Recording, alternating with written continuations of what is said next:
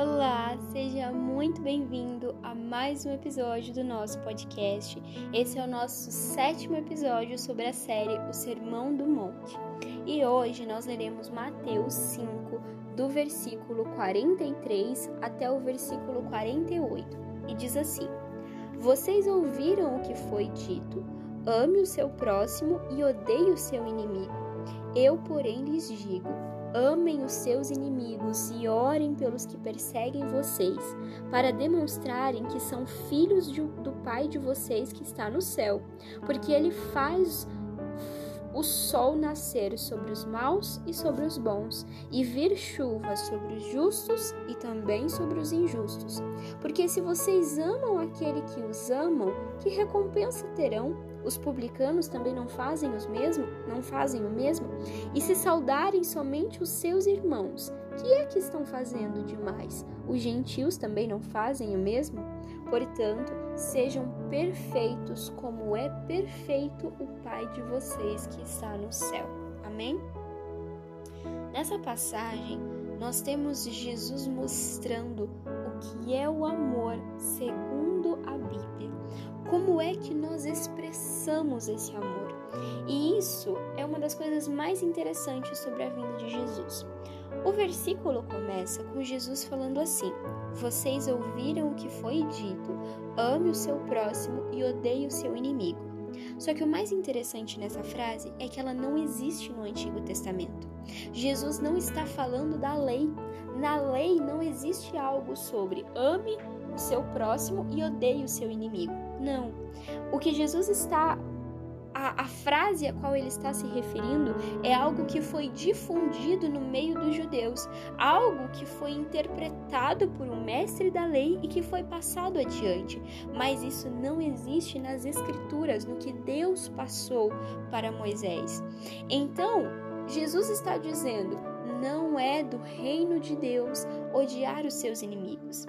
E aqui eu entendo uma coisa muito importante sobre Jesus. Ele nos mostra que o amor não está no sentimento, mas está na atitude. Porque ele continua dizendo: Eu, porém, lhes digo: amem os inimigos e orem pelos que perseguem vocês. Nós geralmente temos a tendência a pedir a Deus: justiça, Senhor. Ele me fez mal, que o Senhor possa fazer justiça com ele. Senhor, ele está me causando algum mal, então que o Senhor o destrua. Mas essas palavras, elas não vêm de Jesus, elas não são ensinamentos dele, porque ele está dizendo que nós temos que amar os nossos inimigos e orar por eles. Ou seja, o amor, ele está atrelado ao ato de orar. Quando você ama alguém, você tem a atitude de orar por aquela pessoa. Mas orar somente por aqueles que nós amamos seria muito fácil, porque a oração ela, ela é uma conversa com Deus. Então, se nós conversarmos com Deus somente sobre o que nos agrada, seria muito fácil.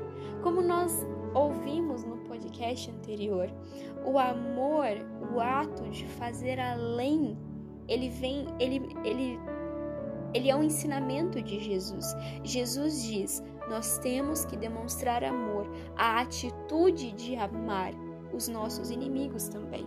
Nós temos que orar também por aqueles que nos perseguem. Nós temos que demonstrar bondade com aqueles que não demonstram bondade conosco. Nós temos que ser amáveis com aqueles que não há nada para amar. É isso que Jesus está dizendo. Por quê? Por que nós temos que fazer isso?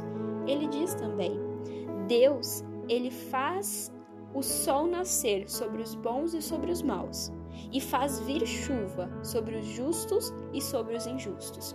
Então, se nós queremos ser como Cristos, nós queremos ser cristãos, chamados para essa salvação e trilhar esse caminho, então nós temos que ser como o Pai que está no céu, perfeitos.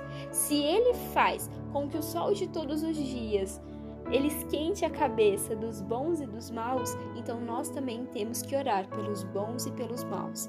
Se ele faz com que a chuva venha sobre os que são justos e sobre os que são injustos, então nós também temos que ser bons com os que são justos e com os que são injustos. Isso irá demonstrar o caráter de Cristo em nós. É só através disso, dessa atitude do amor, que as pessoas olharão para nós e verão Cristo resplandecendo. Caso contrário, nós seremos como o mundo que, ao, ao demonstrar algum ato de ira, ele rebate esse ato com outra, com mais ira. Não, nós devemos orar pelos nossos inimigos, por aqueles que nos perseguem. Nós devemos ter essa atitude de amor com quem nós menos esperamos que demonstre amor por nós. Amar as coisas que não são dignas de amor. Amém?